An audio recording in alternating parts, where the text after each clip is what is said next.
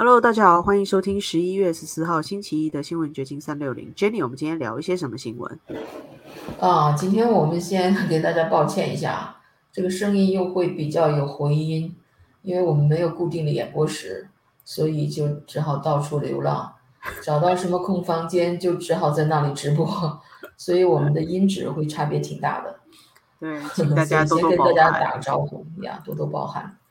另外呢，给大家看一下，呃，上次也就是周五的时候，我们的直播预言的一件事情果然就发生了，就是这位呃民主党的金主，第二大金主，一个数字货币的新贵，叫 Sam Bankman-Fried，他的现在的净呃净值已经 归为零了，而且他面临那个美国呃联邦机构的调查，就是就是他这个搞这个数字货币里边猫腻很多呀，几乎就是一个呃怎么说呢，呃。就是你没有任何资产，你都可以炒作的这么一个东西。就是买空卖空啦。我啊对对们一直都觉得这个比特币让人家觉得稳定性太不安，太没有稳定性，根本无稳定性可言。它就是一个买空卖空的机制啊。那他的确赚了很多钱。那我们之前还调侃他说他可能捐的不够多，那果真捐的不够多，遇到麻烦了。对他现在是面临美国司法部的调查，而且几乎就是一个星期之内就急转直下。原来他还是呃这个民主党的宠儿，他有不少的名人粉丝，包括那个嗯美国的那个著名的橄榄球球星 Tom Brady 啊，都都给他站台，可能投资了他那个平台吧。对啊，甚至连比尔·克林顿都跟他有一些瓜葛。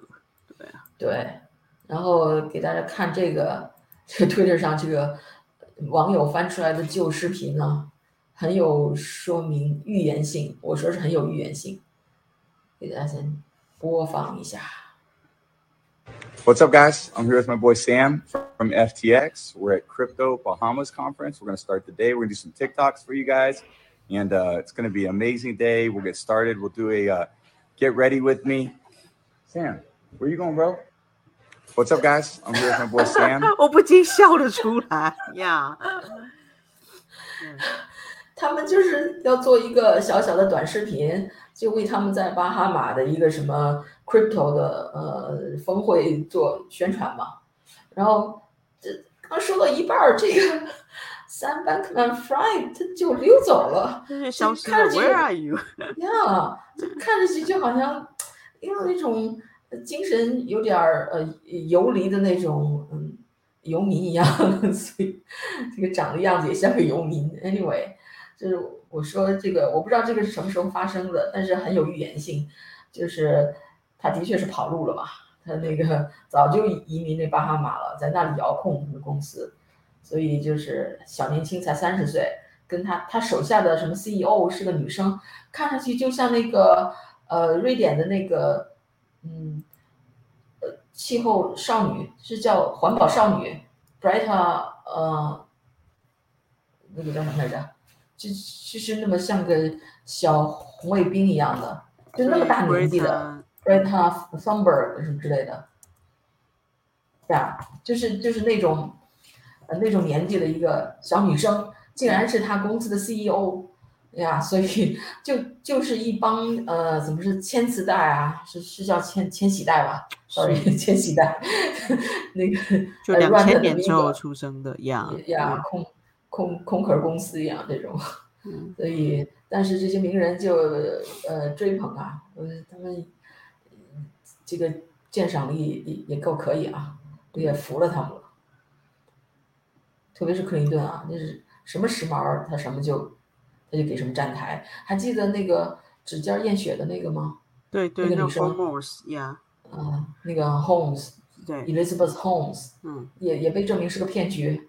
那当初也是跟那个克林顿一块儿做宣传、开大会什么的。我突然觉得，可能能被克林顿背书过，或者跟他一起出席过什么大会的，都要小心了。呀，就是这。所以顺便先跟大家提一下这个这个事情。所以我我记得 Alex 有一个口号，Alex Jones 的 Infowars 有个口号，就是 Tomorrow's News Today。它标榜的就是它很有预言性，它的阴谋论，呃，就是明天的新闻今天就告诉你。所以我们的目标也是明天的新闻今今天就告诉大家。我们就是给大家指一个方向，就是从，所以我们叫新闻掘金嘛，从这些新闻报道里边，啊，你可以看到。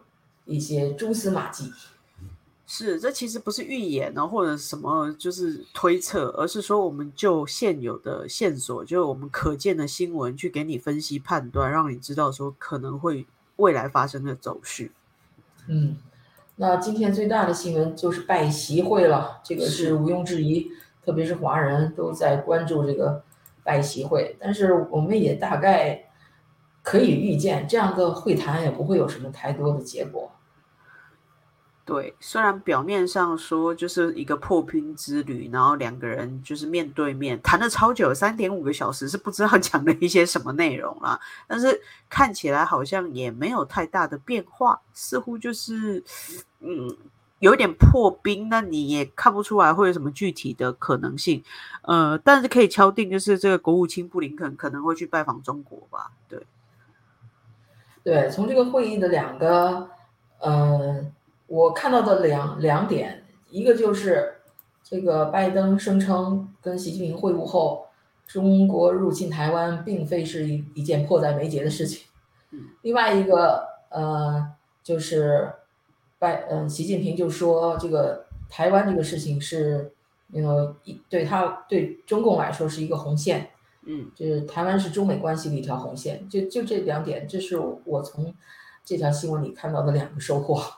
是，因为白宫发布的新闻说明其实就是没有太长，就五段，就主要说这个美中关系是竞争，但不是冲突，然后双方会保持很好的沟通管道，就是沟通没有障碍啊，所以他们在一些共同的议题上可以就是什么手携手一同去解决。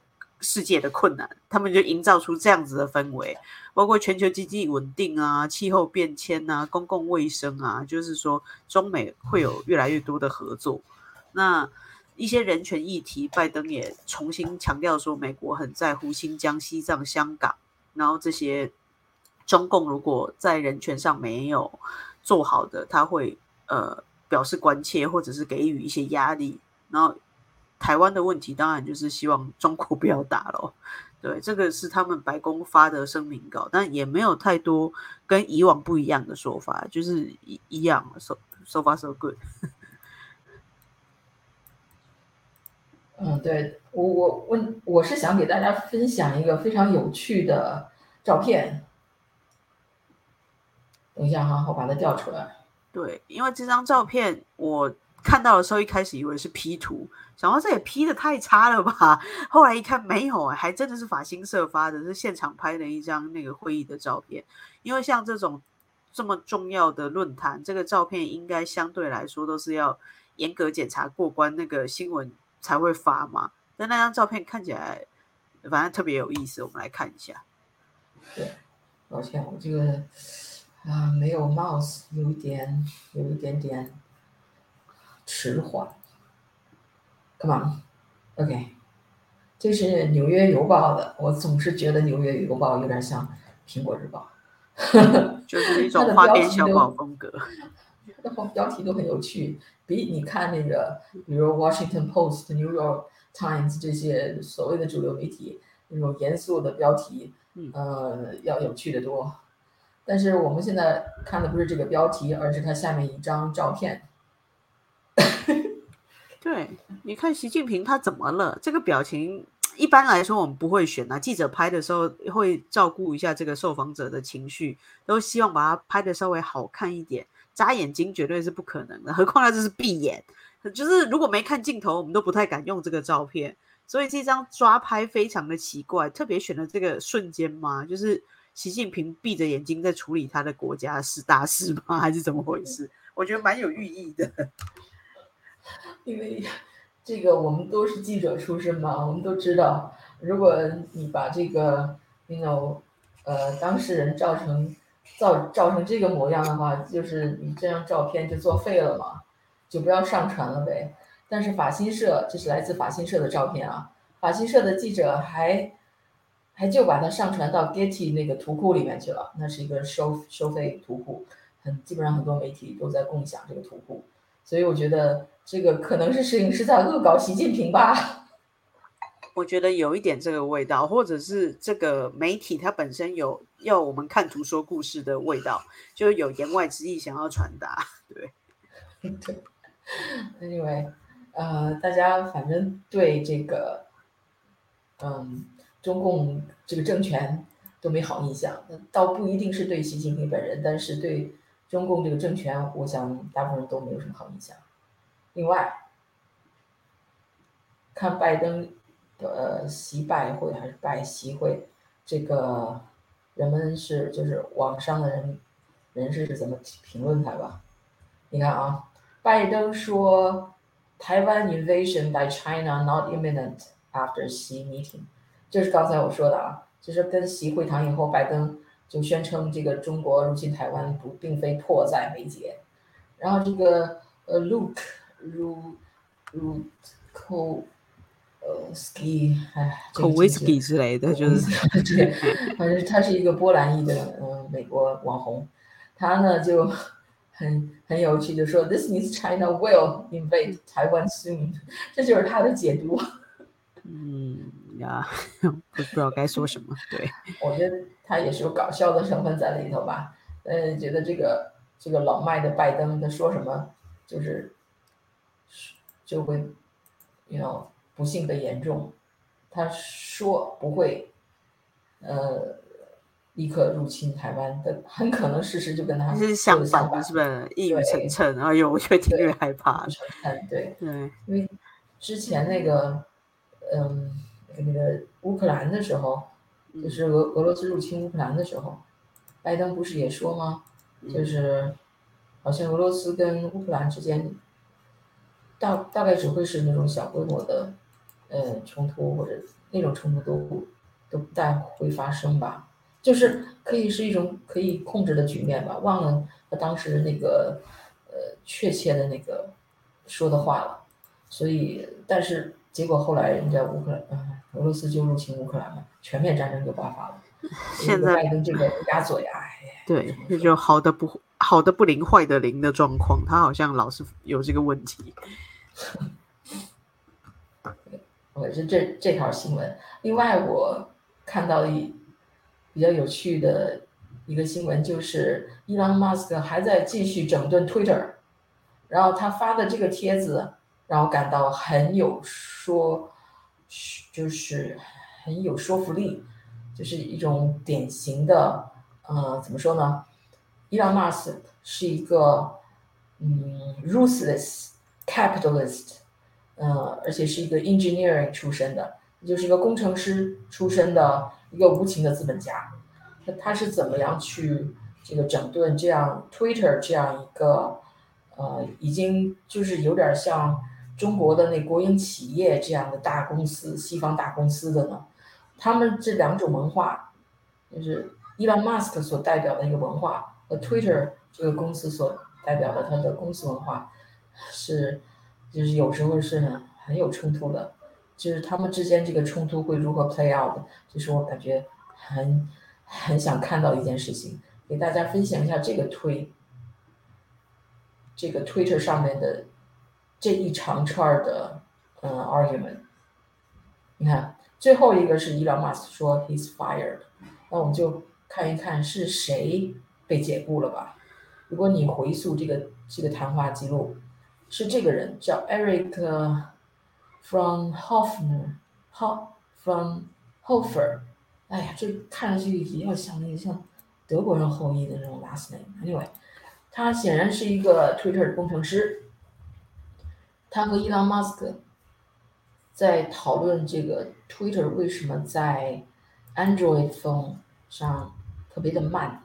你看，伊朗马斯克的原帖是 By the way，I'd like to apologize for Twitter。being super slow in many countries. App is doing, uh, you know, a thousand poorly. batched RPCs just to render a home timeline。 这个里边有些术语我也不懂啊，什么叫 RPC？这可能是他们那个那个编程的一些那些指数吧。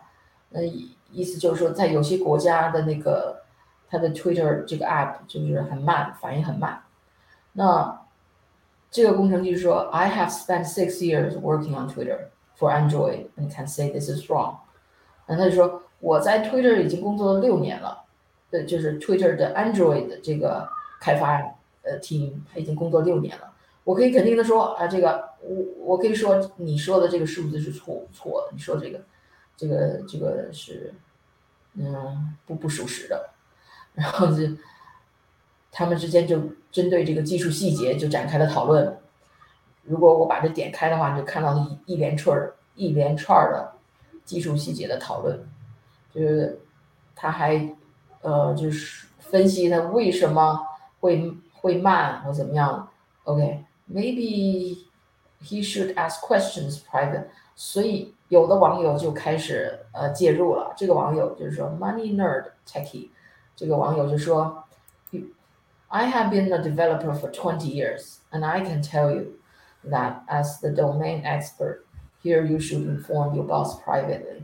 就是他说我已经作为一个就就是 软件开发员都做了二十年了，就我可以就是肯定的告诉你啊，你如果这种事情你应该跟你的老板在私下里讨论。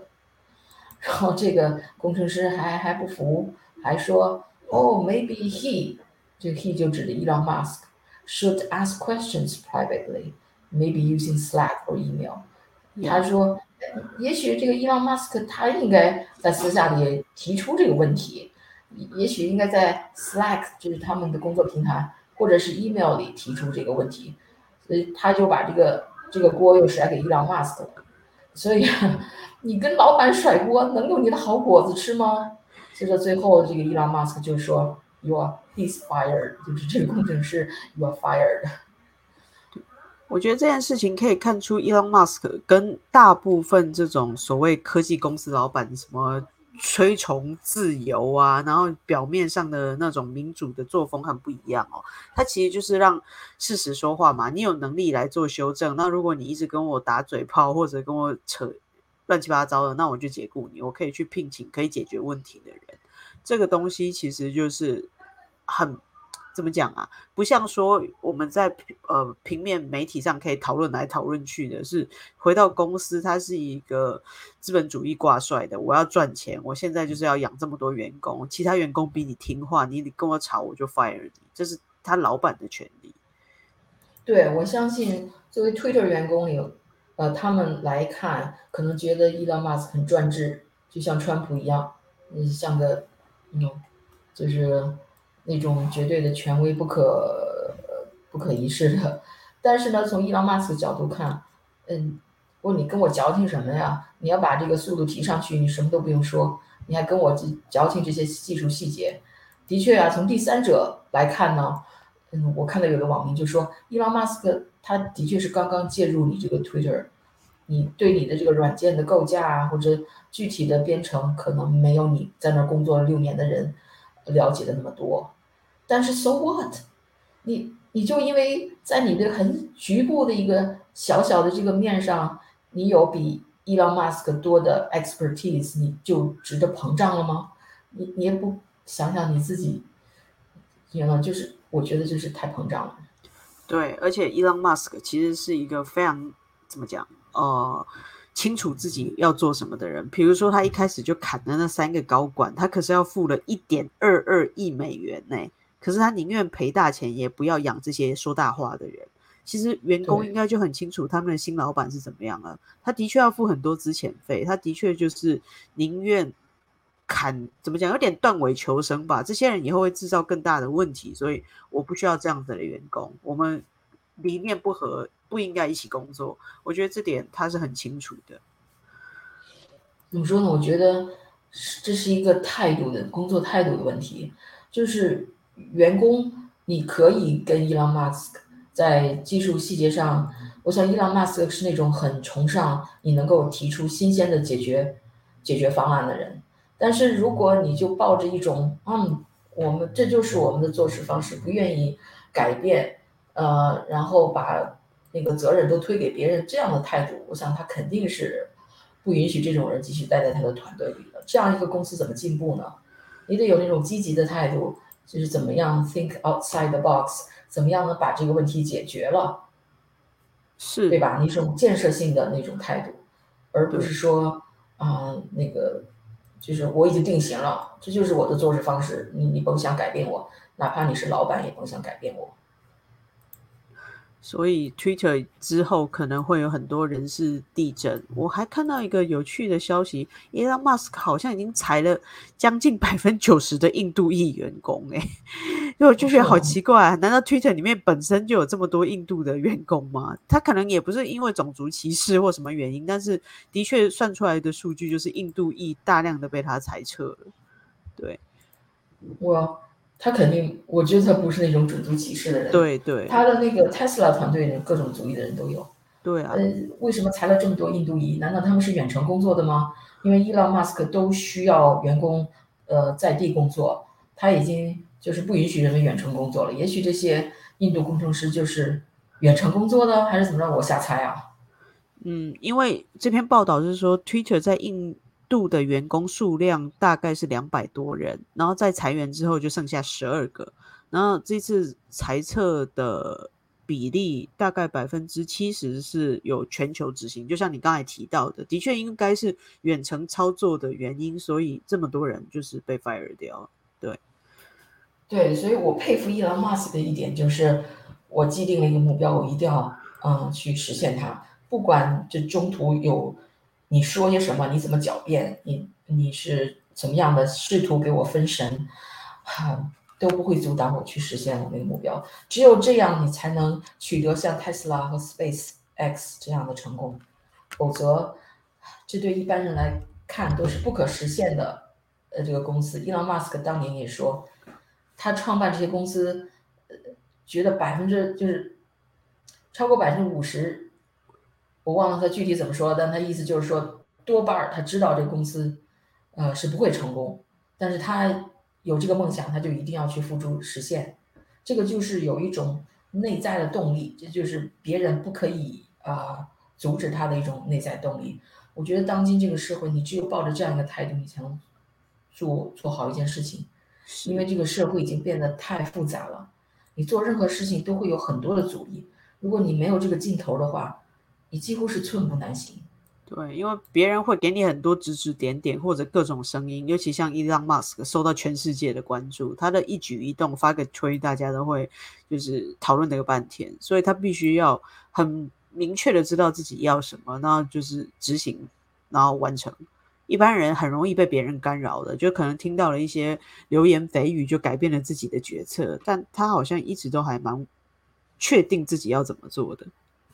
对啊，尽管出了那么多事情，就像我们上周五说的，连那个耶稣基督的账号都给都给验证了，还有那个呃那个公司那个生产胰岛素的公司，有一个冒充那个公司的账号也被认证了，发了一个呃骗人的帖子，说以后的胰岛素免费，结果给那个公司造成了上十亿美元的那种呃损失，股票股价上的损失。尽管发生了这些种种的事情，伊朗马斯克还是要实实施他这个八美元的 blue check 这个这个计划，所以，那么，他就是有这么坚定决心的人。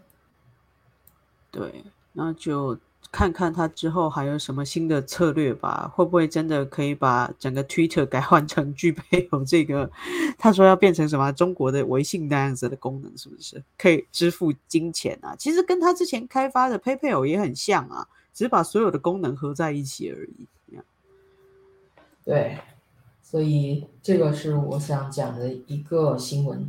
另外，呃，呃，排在伊隆马斯克后面的，曾经排在他前面的，后来变成第二富的这个亚马逊的创办人贝索斯，今天呃有说他将要捐出一生积攒的一千二百四十亿美元财富中的大部分。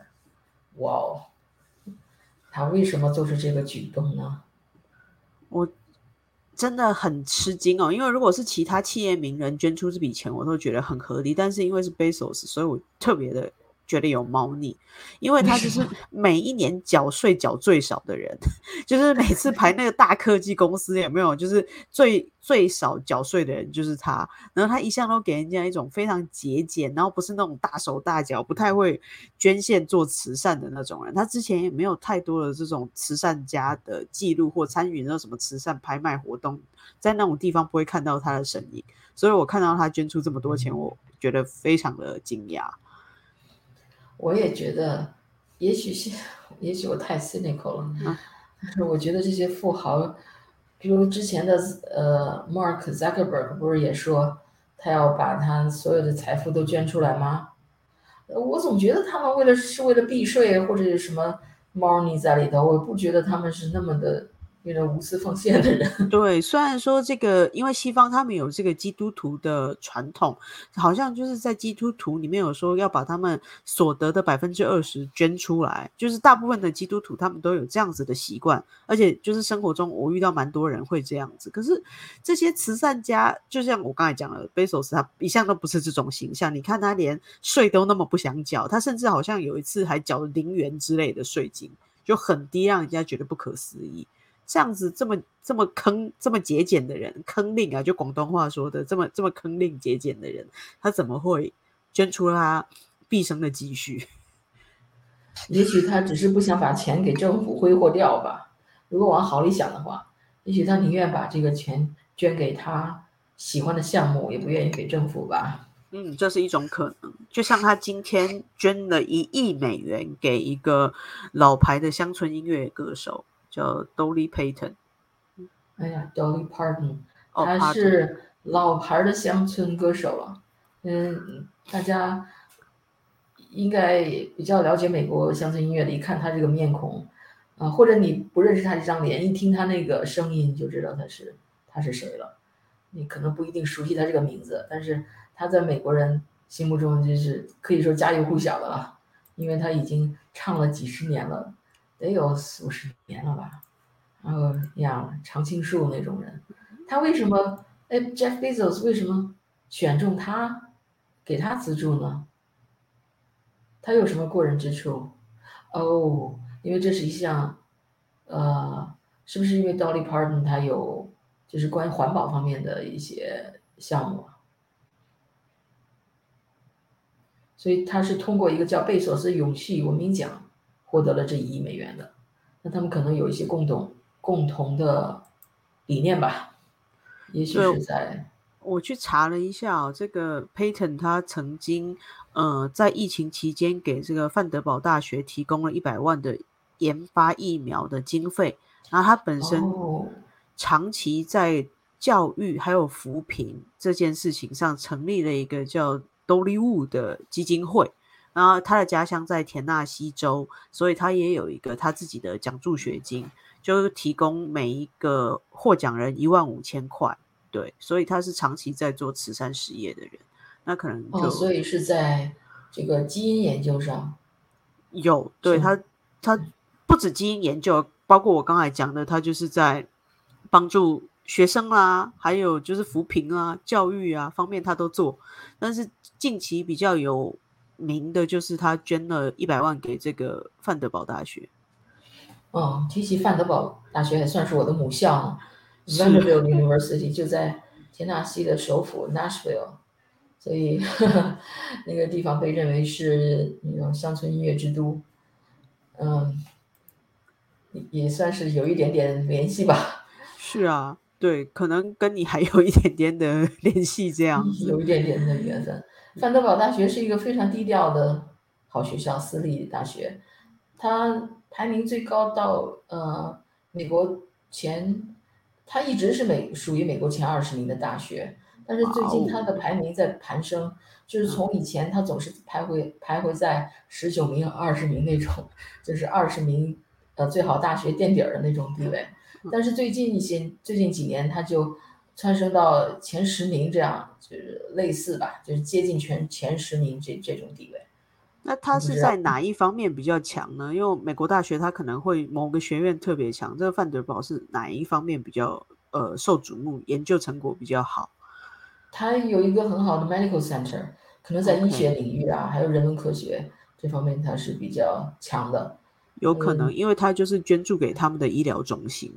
对对，然后那个我们都知道，原来那个副总统戈尔就是环保环保嗯大咖吧，你怎么说 称呼哦他？后来他就把事业就就转移到环保上面了嘛，温室效应啊什么之类的。他就是 Vanderbilt 大学毕业的，当然他从这儿毕业了以后又去什么可能哈佛啊或耶鲁这样的去继续进修，所以他有好多名校履历。就是一传统政客你都得就是这个教育方面你都得出自名校，这好像是一种就是不成文的规定哦。对，那现在很难说了。现在，嗯嗯，不过川普也是出身名校，对我正要想说，我们觉得最不起眼的川普，人家也是出身名校呢。对，对人家是出身很好的商学院，嗯，所以也是名校，是不是常春藤常春藤名校？我我忘了，但是是美国顶尖的商学院，所以人家也不是只有 street smart smart，人家也也也是有文凭的。对，提到川普呢，我就觉得伊朗马斯克和川普有很有一种共通性吧。当然，他们两个各有各的特点，但是川普当他当上总统以后，他遇到的阻力和伊朗马斯克现在接管 Twitter 有一点类似。就像我刚才说的，那个那个所谓的深层政府，实际上就是一直就就就是不经过民选的那个官僚机构吧。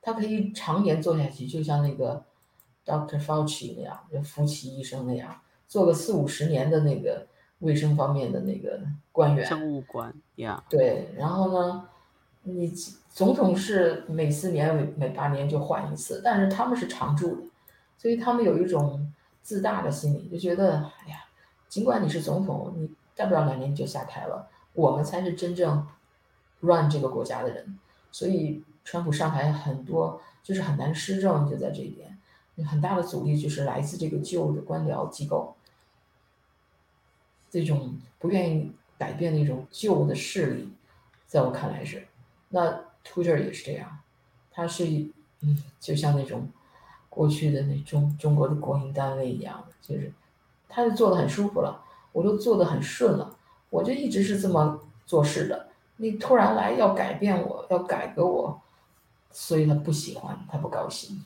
他要跟老板叫板，他觉得伊朗马斯克，他以为伊朗马斯克那么容易就被吓倒，no。的确因为收购 Twitter 之后，伊朗马斯克招致了太多负评了。然后一开始他整个收购的呃过程也是很艰辛，拿到之后处理很难，拿到之前处理也很难。所以说，这篇这个网网上的文章很很有意思。他就说：“嘿，好莱坞，Elon Musk is turning your Tesla into a MAGA hat on wheels。”就是现在，因为好莱坞的那些明星啊，呃，就是政商名人，他们都喜欢一开伊朗马斯的 Tesla，就是电动嗯自自驾车、自动驾驶车。这个原来是一种时髦啊，因为他们都很喜欢环保嘛。所以，但是现在伊隆马斯克越来越像像这个商界或者是科技界的川普，所以当你开他的生产的车以后，就好像你戴上那个川普的那个 “Make America Great Again” 那个帽子一样，因为我们都知道，呃，就是支持川普的人，他在自己的车上如果放一个呃 MAGA sticker，都可能受到攻击，别人都会对你另眼相看，甚至砸你的车。因因为美国就是这么分裂，有些人就是对川普恨之入骨。但是现在 具有讽刺意味的是，这些好莱坞明星以前都是以开特斯拉的电动车为自豪的，现在这个这个这个伊朗马斯克接管 Twitter 这一系列的行为作风，都跟他们背道而驰。现在他是，you know，他是把这个车卖了好呢，还是怎么着呢？呃，我觉得，因为首先电动车真的是一个风气嘛，我真的在路上看到无数的特斯拉的车，就是越来越多，越来越多。就我几乎觉得，就是市占率都快一半以上。我在路上看到好多特斯拉的电动车，当然有高阶款，还有就是普罗大众开得起的那种，但也也挺贵的那种。就是平价版的那种特斯拉，它就变成已经不是好莱坞明星追求的，因为早期它很稀少嘛。那现在越来越大众化，大家都可以拥有。我估计好莱坞明星他们也会去找别的车开了。对，对呀，我的意思就是说，因为你开他的车就是一种给他给伊朗马斯克的背书嘛，所以现在伊拉马斯克越来越招他们讨厌的话，这个他们怎么处理他这个特斯拉车是一个有趣的现象。对，反正或许就去买新的。可可是我觉得，真的，我虽然坐过蛮多台电动车的，但我觉得特斯拉真的是你你坐了之后会觉得哇哦，以后你不想要坐别的车了。就是它这个厂牌的车，我们参加车展去看的时候，不管是它的那种形象概念车，或者真的实体在路上跑的，它都真的做到很多细节，会让你觉得很舒适的，好像活在未来里面。那感觉，我觉得你开过之后，你不会想再回去开传统的车，至少我个人是这样。对，就是没有什么更好的替代品。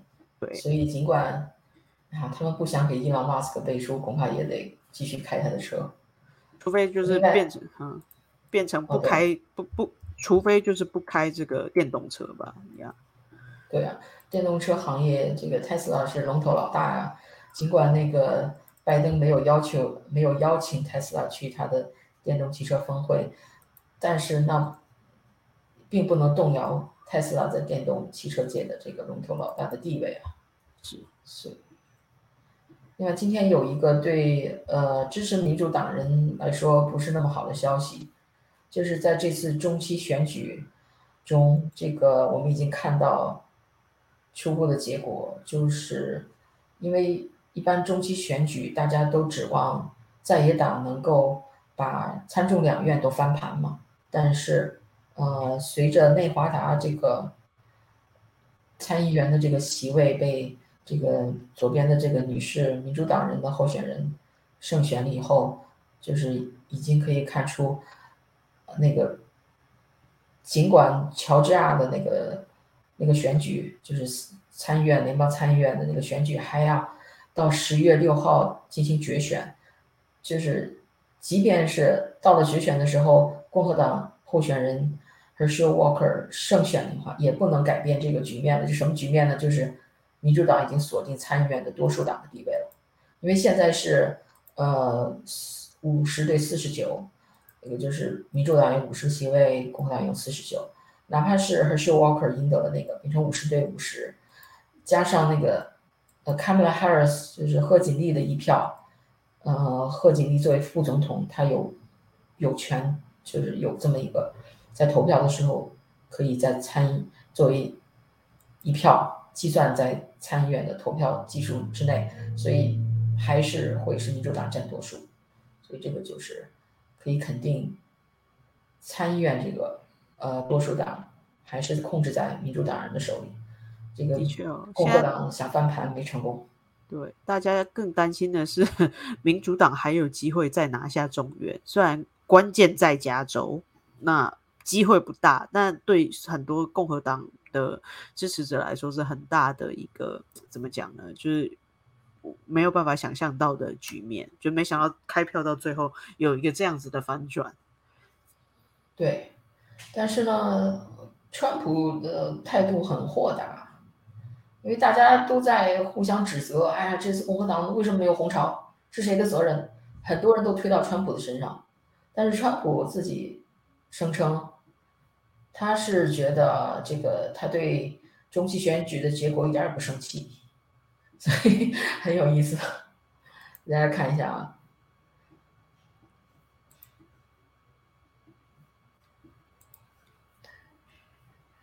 他为什么这么说呢？他说他在他的那个 Truth Social 上发帖，他说啊，not at all angry about midterm results，因为呃，我不是那个参选的人呐、失败的不是我呀，而且大家，而且我在展，而且我在忙于展望未来，因为他还要在未来几天还要宣布他要是否参选二零二四年的总统选举嘛。嗯、记住，我是一个稳定的天才，I'm a stable genius，所以这个 stable genius 也是有个典故的。我我查到这个典故是因为也我也是第一次听到这个名词。这个典故好像就是说有这么绰号叫 stable genius 的这么一个呃法案吧，就是说，我想我给它大家调出来，stable genius。如果你 Google 的话，你会发现这个法案呢，就是呃，the Stable Genius Act is a proposed act of Congress authored by U.S. Representative Brandon Boyle to require presidential candidates to have a medical exam and publicly disclose the result before the general election。所以的意思，这个是由美国参议员叫 Brandon Boyle 这个人提出的这么一个法案，就是你要参选呃美国总统的普选啊那个大选的话， 你这个总统候选人一定要把你的健康状况公布于世。嗯、所以川普说他是一个 stable genius，就说明我的健康啊、没有问题，有可以打保票，所以他参选没有问题。对，所以这也算是他要为自己参选提供了一些讯息嘛。虽然他目前都没有正式说要参选，但他不断的在释放各种他要参选的讯息。对，所以我的预测是在他原来说是十几号了，十五号吗？反正在一个呀，好像是十五号，对，哦好，就明。天了，哎呀，就，明天，明天。如果是明天他真要宣布的话，我觉得他会宣布他要参选的，这是我的感觉。是，看呀，明天就可以见分晓了。OK，嗯、今天就聊到这儿，好的，拜拜。拜拜。